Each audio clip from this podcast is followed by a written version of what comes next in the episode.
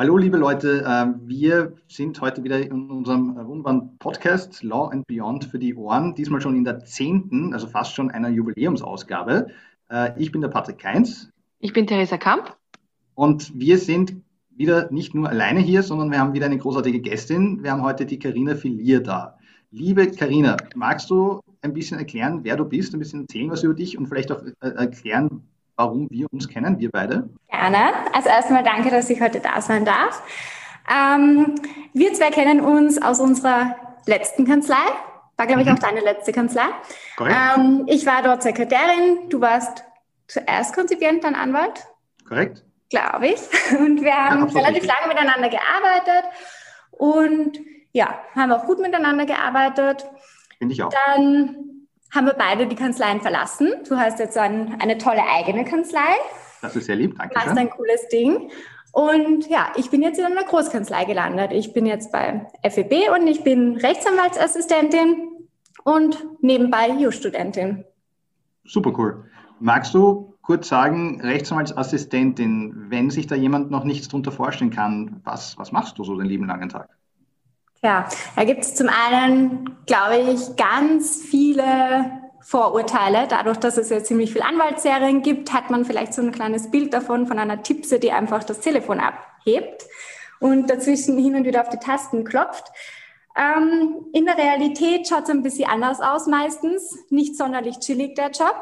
Also kommt immer drauf an, wo man gerade arbeitet. Ähm, als Sekretärin oder Rechtsanwaltsassistentin macht man einfach sehr viel. Man ähm, bearbeitet die E-Mails, man hebt das Telefon ab, klassische Sekretariatssachen. Man bedient in den meisten Fällen den WebRV. Für die, die das noch nicht wissen, das ist die Kommunikation zwischen den Behörden, Gerichten und den Anwälten. Das heißt, man bearbeitet die Schriftstücke, die das Gericht an den Anwalt schickt und schickt die Anwaltsschriftstücke ans Gericht. Ähm, und dann kommt halt auch noch diese psychologische Komponente dazu. Man sollte immer in der Position sein, so ein bisschen einen Vorsprung zu haben und alles im Blick zu haben und die Juristen einfach ein bisschen zu supporten und zusammenzuhalten und auf gewisse Dinge hinweisen, die vielleicht einfach ja im juristischen Wahnsinn, alltäglichen Wahnsinn untergehen, dass man da ein bisschen den Überblick behält und halt Hilfestellungen anbietet. Sehr cool. Also, äh, an also wenn du sagst Anwaltsserien, dann wärst du am ehesten, wärst du am ehesten eine Donner aus Suits? Zum Beispiel. Weil die macht ja auch, also ich meine, natürlich, sie, sie unterstützt halt jeden Tag, aber ich meine, sie macht halt viel, viele Dinge, die weit darüber hinausgehen. Ich meine, was ich zum Beispiel auch noch im, im, im Kopf hätte, was sehr viel Rechtsanwaltsassistenten arbeitet und was, was viele Leute halt vor allem ab einer gewissen Flughöhe manche äh, Rechtsanwälte, Rechtsanwältinnen nicht mehr am Radar haben, ist einfach ihren eigenen Kalender zu bespielen. Und da helft ihr ja auch zu schauen, dass die Leute erst einmal keine überschneidenden Termine haben und sie daran zu erinnern, Achtung, dieses und jenes, das sollten wär's, wenn man da rechtzeitig aufbricht und lauter solche Sachen. Ja, stimmt. Auf solche Dinge vergisst man irgendwie, wenn man drüber redet, was man macht, weil das sind einfach so viele kleine Bausteine, die einfach den Tag ausmachen und was man irgendwie so macht.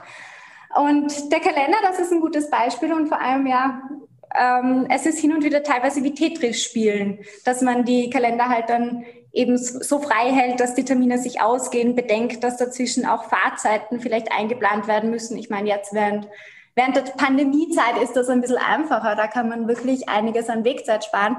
Aber auch ja die Reiseorganisation drumherum, dass man sich darum kümmert, wie die Juristen von A nach B kommen, wenn eine Verhandlung ist, ähm, auch die Akten entsprechend vorbereiten oder was auch ein großes Thema ist, was eigentlich sehr, sehr selten in Anwaltskanzleien von Juristen gemacht wird, also ab einer gewissen Größe im Normalfall, ihr werdet das vielleicht noch selber machen, die Gerichtskostennoten Kostenrechnern. Das ist ein großes, äh, ein großer Part von den Rechtsanwaltsassistentinnen, dass sie da einfach ja die Vorbereitung machen. Das ist zum Beispiel in der alten Kanzlei ein großes Thema gewesen. Da haben wir sehr viele Zivilprozesse gehabt.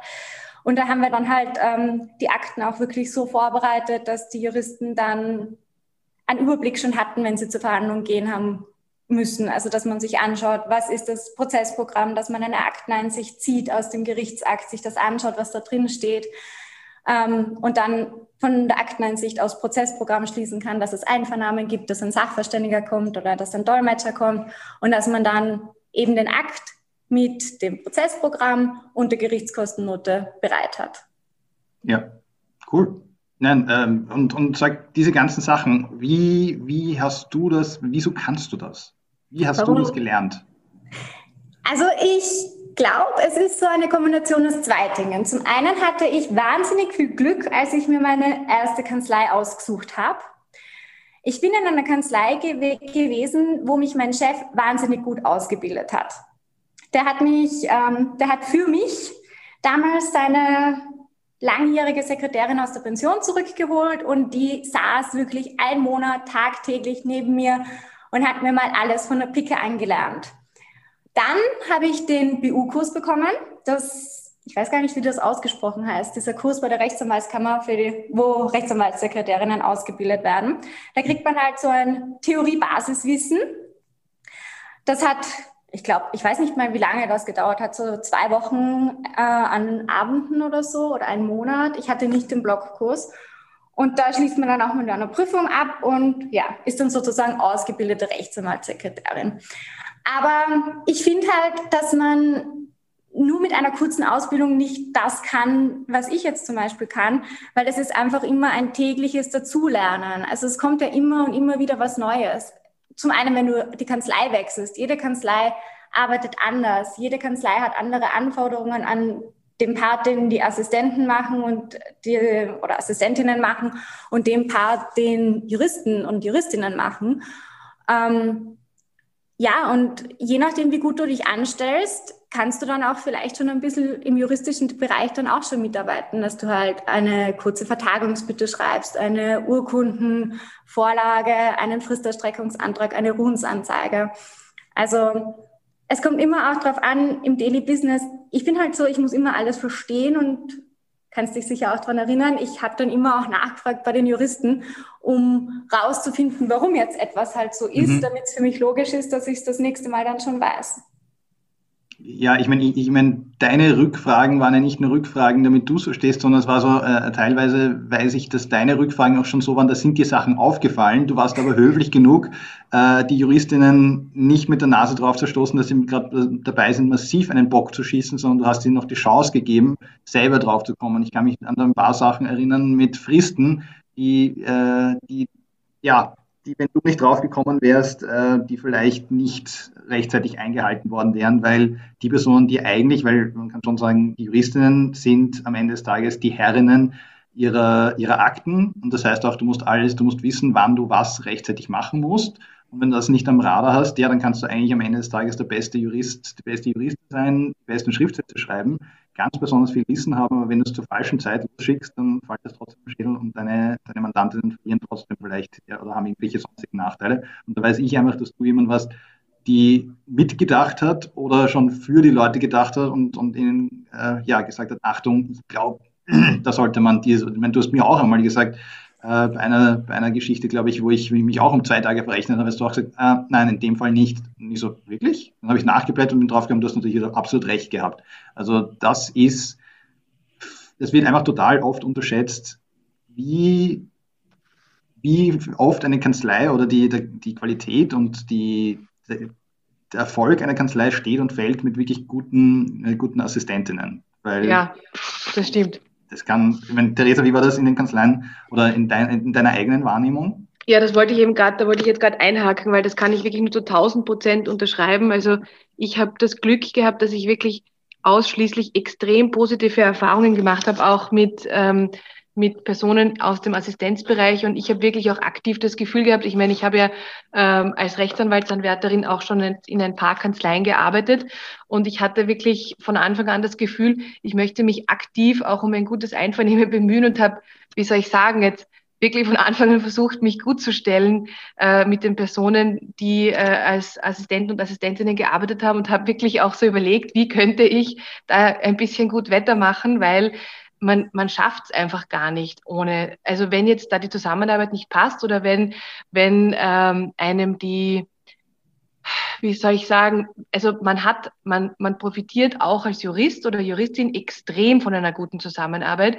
weil man kann gar nicht alles selber immer am Schirm haben. Und wenn da, äh, also zum Beispiel auch Personen, die schon sehr lange als im Assistenzbereich arbeiten, die wissen auch einfach viele Dinge aus der Praxis einfach auch super gut. Und die haben das alles am Schirm und sagen, ja, weißt du eh und morgen hast du aber da diese Frist und diese Frist. Und wenn man das, wenn man das alles nicht hat, dann ist man teilweise richtig aufgeschmissen. Und auch allein, dass, dass, dass dann eben da auch ein extrem guter Überblick ist über die Programme wie bei Advocat oder wenn man äh, einen Schriftsatz braucht und wie, wie äh, also wenn jetzt Assistentinnen zum Beispiel die schon lange in einer Kanzlei sind, die wissen auch ganz genau, wo es welche Muster gibt. Die können einem auch ganz genau sagen, äh, wo man etwas findet und das kann einem das Leben wahnsinnig erleichtern.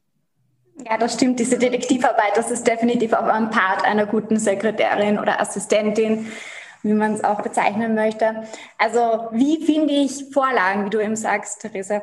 Ähm, das ist wirklich gar nicht so einfach und das ist, es wird aber auch teilweise wirklich unterschätzt von den Leuten, dass Sekretärinnen eine Hilfe sein können, weil, also ich merke das gerade bei frischen Konzipienten immer mal wieder, dass halt dann, ich glaube, man ist halt dann einfach super stolz, dass man die Uni abgeschlossen hat und jetzt Magister ist oder Magistra ist und dann glaubt man, man kann jetzt, ja, wenn man das Studium bewältigt hat, dass man alles kann und dann kommt man in die Praxis und dann sieht man eigentlich erstmal, dass vielleicht eine Rechtsanwaltsassistentin, die schon länger dabei ist, sicher mal am Anfang noch ein bisschen mehr kann wie der Rechtsanwaltsanwärter oder die Rechtsanwaltsanwärterin. Und, ja, ja. Wie, wie, sind da so deine Erfahrungen? Also ich meine, ähm, die Arbeitsatmosphäre in Rechtsanwaltskanzleien ist nicht immer nur, würde ich sagen, Sommer, Sonne, Sonnenschein. Da ist man, äh, ich weiß nicht, wie, wie wichtig ist dir Arbeitsatmosphäre oder was sind da deine persönlichen Überlegungen zu diesem Thema? Ähm, also grundsätzlich, ich arbeite wahnsinnig gern und wahnsinnig viel und für mich ist immer der Punkt, dass mir Arbeit Spaß machen muss. Und deshalb ist mir zum Beispiel auch das Team wahnsinnig wichtig, wenn ich wo arbeite. Und das war auch schon ein Grund, warum ich dann aus einer Kanzlei gegangen bin, weil das Team halt nicht gepasst hat. Und wie wir eben schon besprochen haben, es ist halt Assistenz- und Juristenbereich, das muss halt einfach ein Team bilden, weil sonst funktioniert die Arbeit nicht. Und ich muss aber ganz ehrlich sagen, ich habe einfach auch durch meinen Job gelernt, dann auch meine Grenzen aufzuzeigen.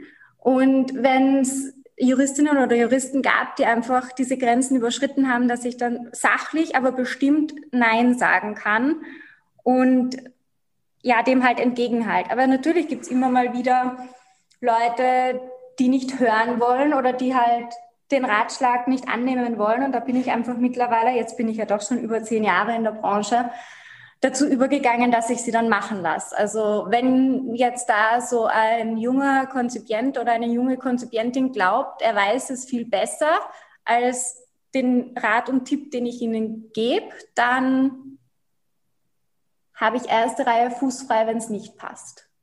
Ja, ja, eh. Also, ich meine, mehr dein, dein Job am Ende des Tages, ich meine, äh, du, du sollst die Leute darauf hinweisen, wenn sie sich dann entscheiden, trotzdem mit dem Kopf gegen die Wand rennen zu wollen, damit sie es wirklich lernen, dann ist das halt deren Entscheidung. Das kann natürlich ja. dann nicht, also man kann dir niemand einen Vorwurf machen. Das verstehe ich eh komplett. Ich meine, jetzt an dieser Stelle an die Zuhörerinnen, weil wir haben ja un, un, unter unseren Zuhörerinnen doch einige Leute, die noch in der Ausbildung stehen oder vielleicht auch schon abgeschlossen haben, ähm, denen das vielleicht nicht so, die es entweder bis jetzt nicht so gemacht haben oder das noch vor sich haben. Bitte seid gescheit und nehmt nehmt es an, äh, wenn, wenn die Assistentinnen, die den Job schon, vor allem die, die den Job schon länger machen als ihr, euch helfen wollen. Das ist deren Aufgabe, das wollen die auch machen. Die sind ja, wie die, wie die Carina ihr auch gerade bestätigt, die sind darum bemüht, dass das Ganze eine Teamatmosphäre ist. Das ist ein, ein lasst euch die Hände reichen und nehmt diese Vorschläge an. Wenn ihr das Ganze anschaut und merkt, nein, das ist nicht richtig, dann könnt ihr natürlich auch sagen, nein, das stimmt nicht. Das heißt es das nicht, dass äh, ein, es gibt auch unglaubliche Qualitätsunterschiede unter Assistentinnen. Da habe ich auch schon einiges erlebt, auch äh, Assistentinnen, die äh, sich leider nicht belehren lassen und immer wieder äh, Fristen schießen. ähm, oder Sachen nicht, nicht kalendieren, nicht richtig kalendieren, die Dinge nicht rechtzeitig weiterleiten. Da gibt es unglaubliche Qualitätsunterschiede. Aber wenn ihr merkt, okay, ihr habt es mit einer Person zu tun, die hat was drauf, dann bitte lasst euch, lasst euch helfen. Der ganze Job, gerade in der Ausbildung, in der, in der, in der Praxisphase, ist schon anstrengend genug.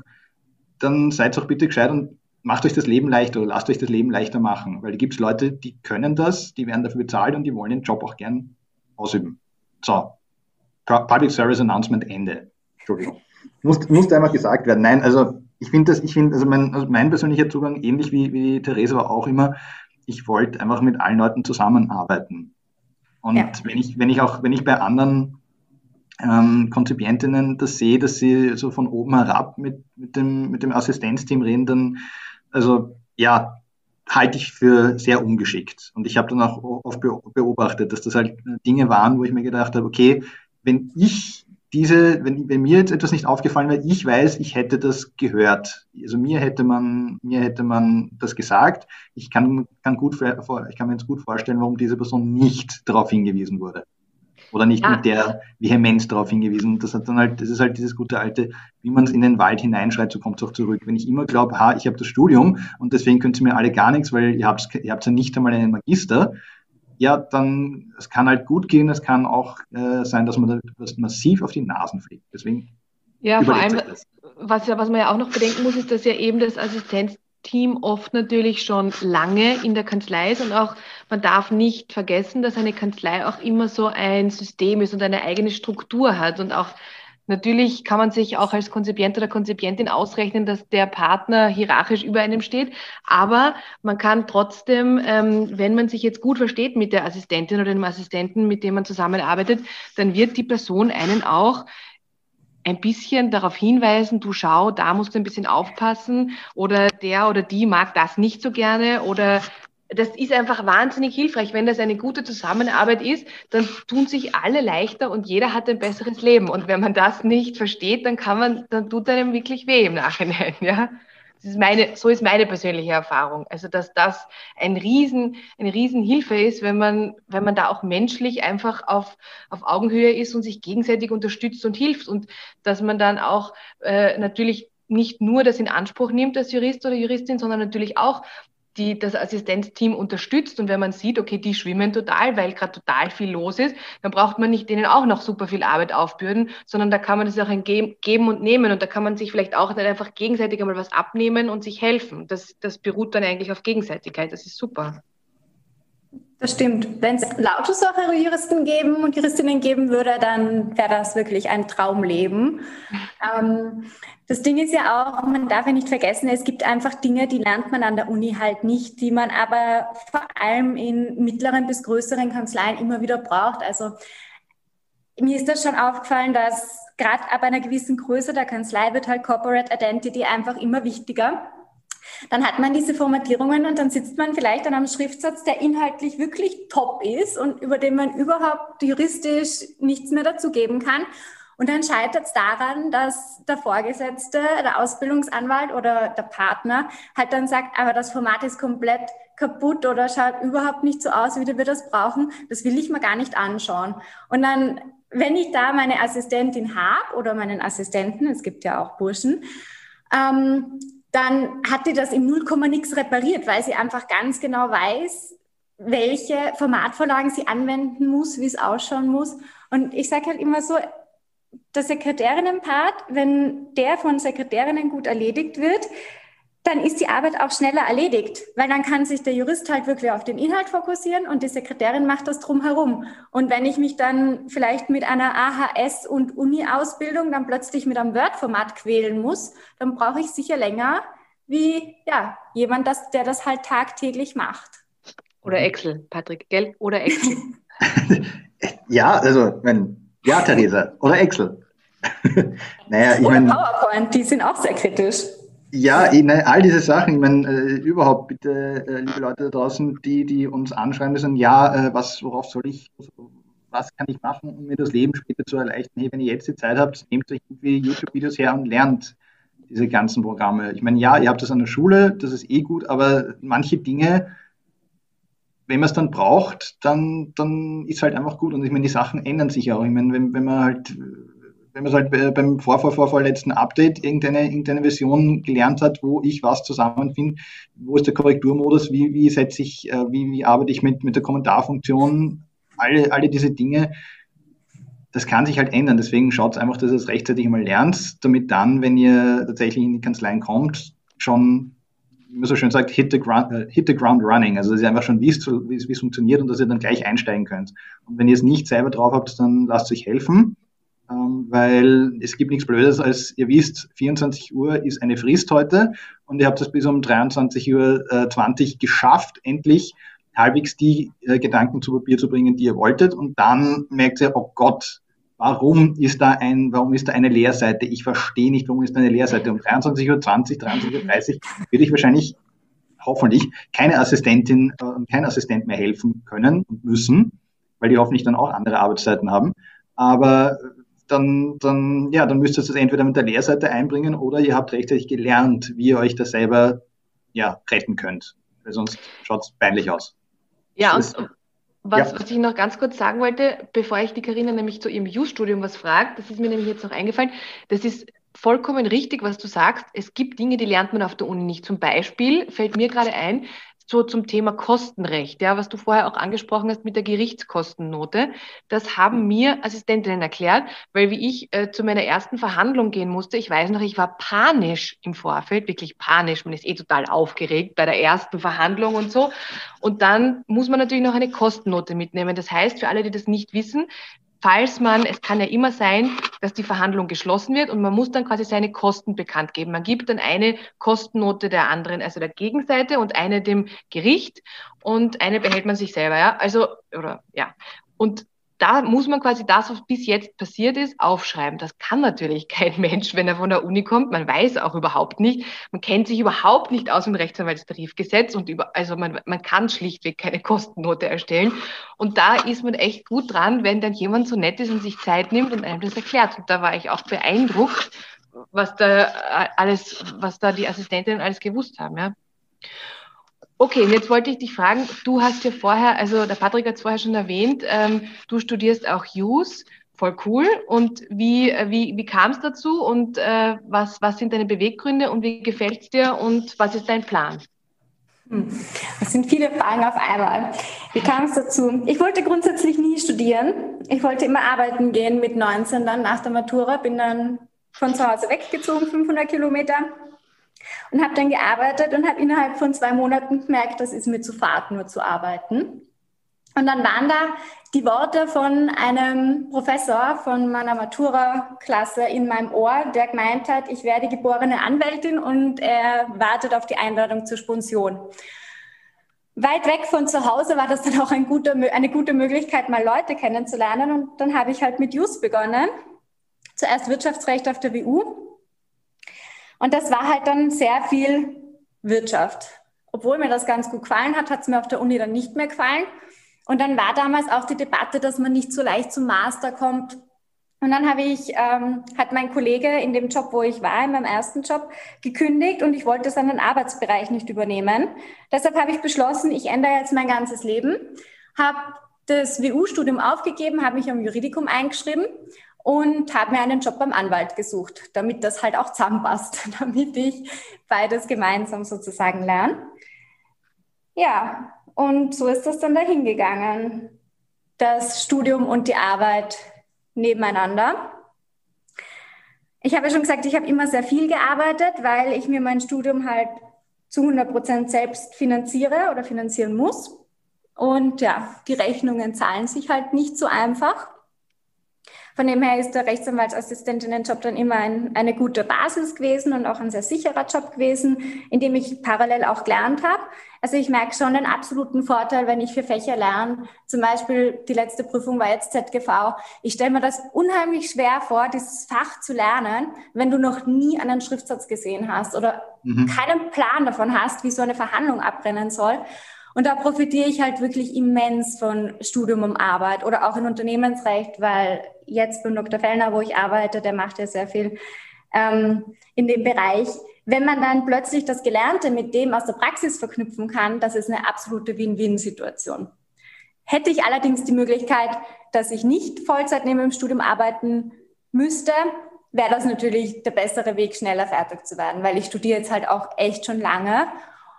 Und ich hoffe einfach, dass es dann jetzt bald mal ein Ende hat mit dem Studium, damit ich dann halt auch wirklich in den Job starten kann, den ich mir wünsche. Und so verrückt das für manche immer noch klingt, auch wenn ich jetzt schon so lange in der Branche bin, ich will weiter Anwältin werden. Und dann, ja, nach der Uni den Weg einschlagen. Klingt, klingt sehr gut und sehr ambitioniert und Wahnsinn. Also Respekt, dass du das ähm, neben deinem vollen Terminkalender schaffst und Hut ab. Also ich finde es voll cool und mach's unbedingt weiter. Ja, ja also. also. Ja, das, absolut. Also ich meine, das, ich, es ist, glaube ich, eh hinlänglich bekannt, dass ich dein Fan bin. Aber das nächste ist, du wirst halt auch eine unglaublich umfassend ausgebildete und fähige Anwältin sein. Du kannst einfach, du, kannst, du hast eben diese beiden Welten vereint in dir. Du kannst dann halt beides. Du kannst das, was die Leute äh, von der Uni können, du kannst das, was du aufgrund deiner jahrelangen Erfahrung, ich meine, dir braucht niemand, irgendjemand jemals einen Schriftsatz formatieren, weil du das schneller machst als 80 Prozent anderer Rechtsanwaltsassistentinnen. Du bist dann eine so gefährliche, also auf der Gegenseite so eine gefährliche Rechtsanwältin, ähm, dass sich alle eh festhalten müssen. Also wenn man diese Kombination hat, und ich habe auch äh, in, in, den letzten Jahren äh, mehrere Juristinnen kennengelernt, die, die, äh, die zuerst auch ähm, in, in dem Assistenzbereich tätig waren, die sind unglaublich gut. Die, sind, die haben einfach über Jahre schon Sachen gesehen und Sachen gemacht, wo halt viele nie dazukommen. Und das ist, das wird dich sicherlich auszeichnen. Ja, das muss ich mir eh immer vorhalten, wenn dann wieder so ein Tief kommt, wenn die Uni halt gerade wieder ein bisschen schwieriger wird, weil ich glaube halt, wenn du die Praxis kennst, fällt dir die Uni fast noch ein bisschen schwerer, weil du, also für mich halt, weil ich bin so ein Mensch, ich lerne nicht gern Sachen, die ich nicht brauche oder die ich glaube nicht zu brauchen. Und wenn du in der Praxis bist, denkst du halt dann so, aber so wie ich das jetzt lerne, bringt mir das gerade gar nichts. Ich würde viel lieber mal lernen, wie ich ein Urteil schreibe oder wie ich einen Schriftsatz schreibe. Und das, also das Praxisausbildung oder auch die rhetorische Ausbildung auf der Uni in Österreich fehlt halt total. Mhm. Und ich muss sagen, die Pandemie hat uns berufstätigen Studenten jetzt wirklich sehr viel geholfen. Also ich höre das auch wirklich von vielen Freunden, die halt auch berufstätig sind und studieren. Durch dieses ganze Online-Lernen haben wir jetzt schon wirklich einen Benefit draus, dass wir halt auch mal Vorlesungen machen können. Weil man kann sich jetzt halt am Abend um 21 Uhr noch eine Vorlesung auftreten und sich erklären lassen, wie das rennt oder einen Klausurenkurs oder eine Übung anschauen. Ja. Ähm, oder so wie die WU, die die sind überhaupt toll. Die haben so einen News-Channel, wo man sich generell als Student von ganz Österreich deren Vorlesungen anschauen kann oder halt vereinzelt Vorlesungen anschauen kann. Und das ist schon echt hilfreich. Und ich hoffe, dass die Unis da halt wirklich auch was mitnehmen aus dieser Pandemie und ein bisschen fortschrittlicher werden, damit man das halt, ja, mitbringt. Genau. Und dann schauen wir mal, wie das alles wird in der Praxis, ob es so wird wie von dir prophezeit. Hin und wieder ich bin absolut, ich bin absolut davon überzeugt, ich würde nicht sehen, wieso nicht. Ist auch eine spannende Perspektive, wenn du sagst, dass deiner Meinung nach, und du, du bist ja in der Praxis, du siehst ja auch täglich, was man eigentlich braucht als Jurist oder Juristin, was sind die Anforderungen, dass das so de deine äh, Wahrnehmung ist, dass das auf dem, also im universitären Weg zu kurz kommt eigentlich, manche Dinge. Das glaube ich persönlich nämlich auch. Ja wie man, wie man, wie spricht man oder wie präsentiert man sich. Man muss viel zu wenige Präsentationen oder Seminare, Vorträge auf der Uni halten. Man lernt meiner Meinung nach auch nicht ansatzweise, wie recherchiert man richtig. Das stimmt. Wie findet man sich zurecht auf RIS, auf RDB, Lexis, Nexis? Wie liest man überhaupt ein Urteil? Ein mhm. OGH-Urteil zu lesen ist ist nämlich eine Übungssache und man muss wissen, worauf man achtet und das lernt man nicht auf der Uni.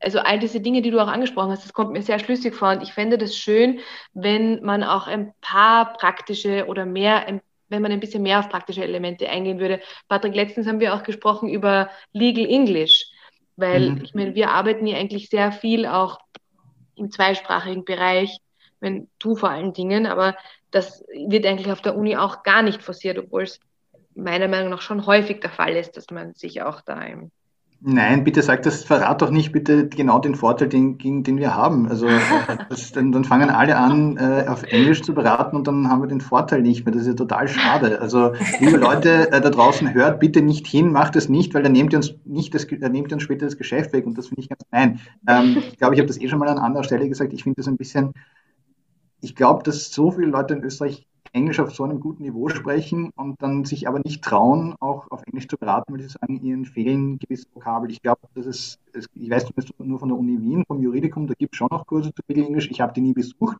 Ich höre nur immer wieder, dass das gut sein soll. Also wenn ihr die Möglichkeit habt, dann ähm, ja, hört euch das auch noch an, weil es gibt, ich kann euch einfach ganz konkret sagen, aus der Praxis, es gibt einen Bedarf an englischsprachiger Rechtsberatung. Das merken wir jeden Tag, weil uns Leute aus allen Teilen Österreichs und außerhalb Österreichs kontaktieren und sagen, wir suchen schon so lang dort, wo wir wohnen, einen Anwalt, eine Anwältin, äh, die mit uns in einer Sprache kommunizieren kann, die wir sprechen. Das muss es nicht unbedingt nicht immer sein, eine Person, die selber Englisch als Muttersprache hat, aber die sich einfach unglaublich freuen, weil sie sagen, okay, wir tun uns einfach leichter mit Englisch als mit Deutsch. Und wenn ihr die Möglichkeit habt, bitte schaut, dass euer Englisch on top ist und dass ihr euch wohlfühlt und zutraut, auf Englisch zu beraten, weil es ist, es ist absolut möglich, es ist absolut machbar. Davon bin ich überzeugt und da ist, es ist ein großer Markt.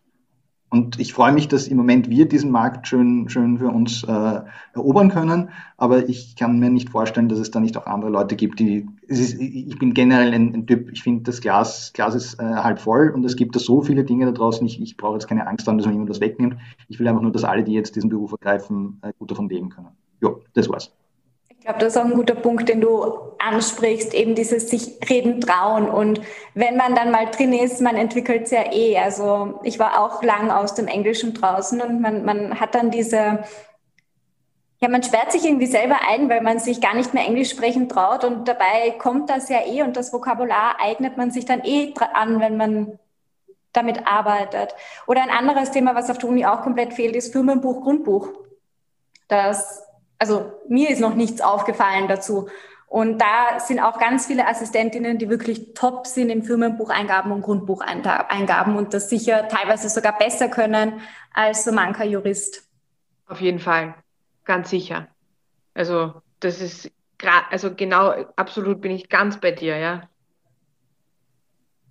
Ja, ich meine, das, wobei das halt natürlich Sachen sind, die halt nicht jede Kanzlei braucht. Also wenn ich überhaupt ja. keine IMO-Sachen mache, dann brauche ich wahrscheinlich Grundbuch nicht.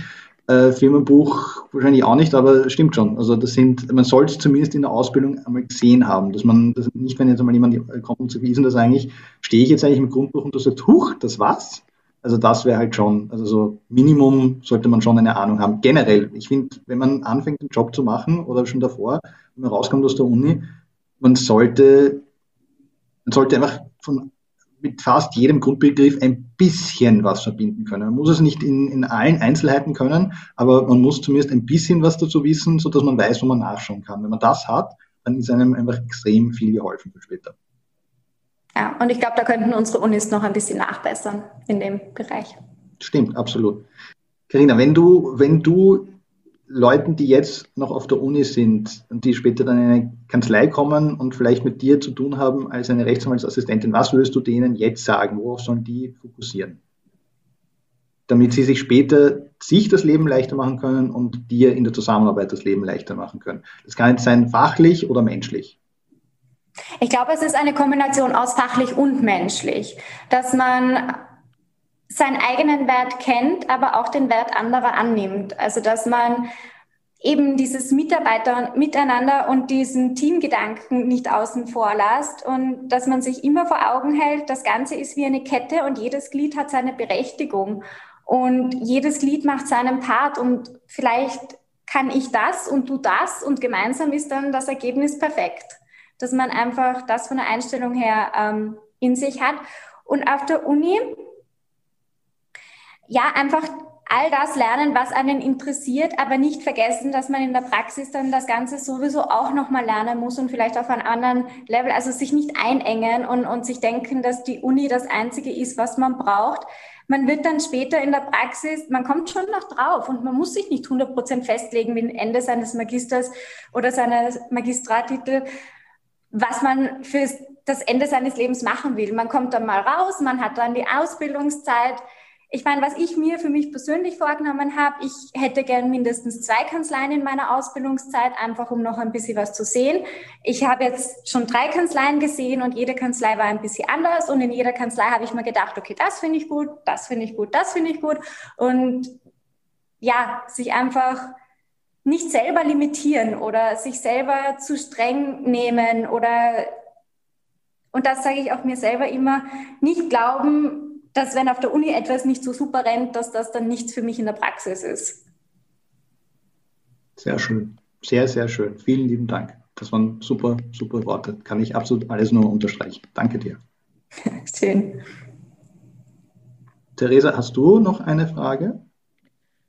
Ähm, ich habe eigentlich keine Frage, aber ich finde es wirklich auch, ich möchte mich auch sehr bedanken, dass, dass du dir Zeit genommen hast, Karina, und ich finde es voll schön auch, es hat mich auch wirklich persönlich sehr interessiert und es war auch genauso spannend, wie ich es mir erhofft habe, auch mal eben die äh, ein bisschen andere Perspektive zu sehen und ähm, auch zu dem, was du gesagt hast, dass man sich nicht entmutigen lassen soll, wenn es mal auf der Uni nicht so läuft.